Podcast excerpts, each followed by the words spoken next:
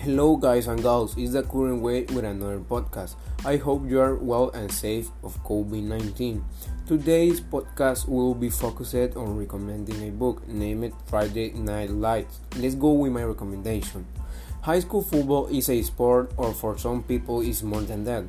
Friday Night Light talks about a football team named Panthers in a small town of Texas named Odessa trying to win the state championship, forgetting the dreams they always were looking about, and trying to get throughout the racism.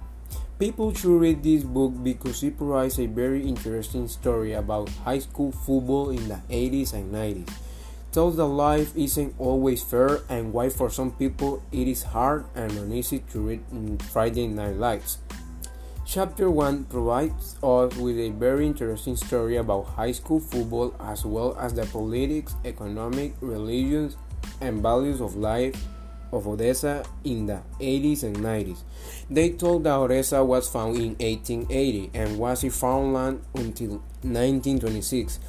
That oil was discovered and Odessa grows month by month. It is good that the author provides us information about the town that he brought brought out to the book. Readers will learn from this book that life isn't always fair and the ability to analyze and judge yourself. When Bobby Miles injured his knee, he got 10 years of recuperation. When he came back, he lost the ability to play. The characters and citizens from Odessa judged themselves that no one could look at themselves and say that they were making mistakes. Their inability to acknowledge in their characters had a terrible impact on who they were and what they became. It, it is hard that the best player in the team, Bobby Miles, got a hard life. He got injured for 10 years and lost level, level, and he went to prison for 10 years, sentenced for violating probation.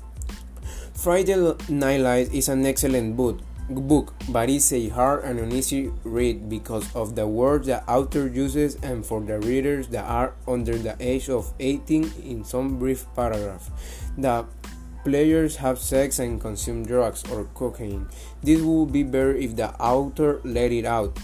This book shows kids how imperfect the world is, the mature teams that make it better for older kids that like about high school football team.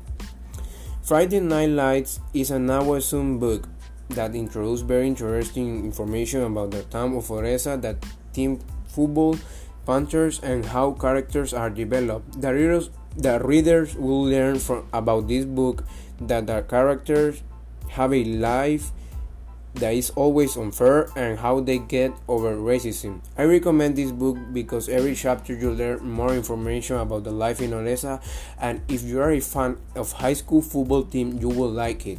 Well guys and gals, this is my recommendation. Let me know down in the comments if you are interested in reading Friday Night Lights.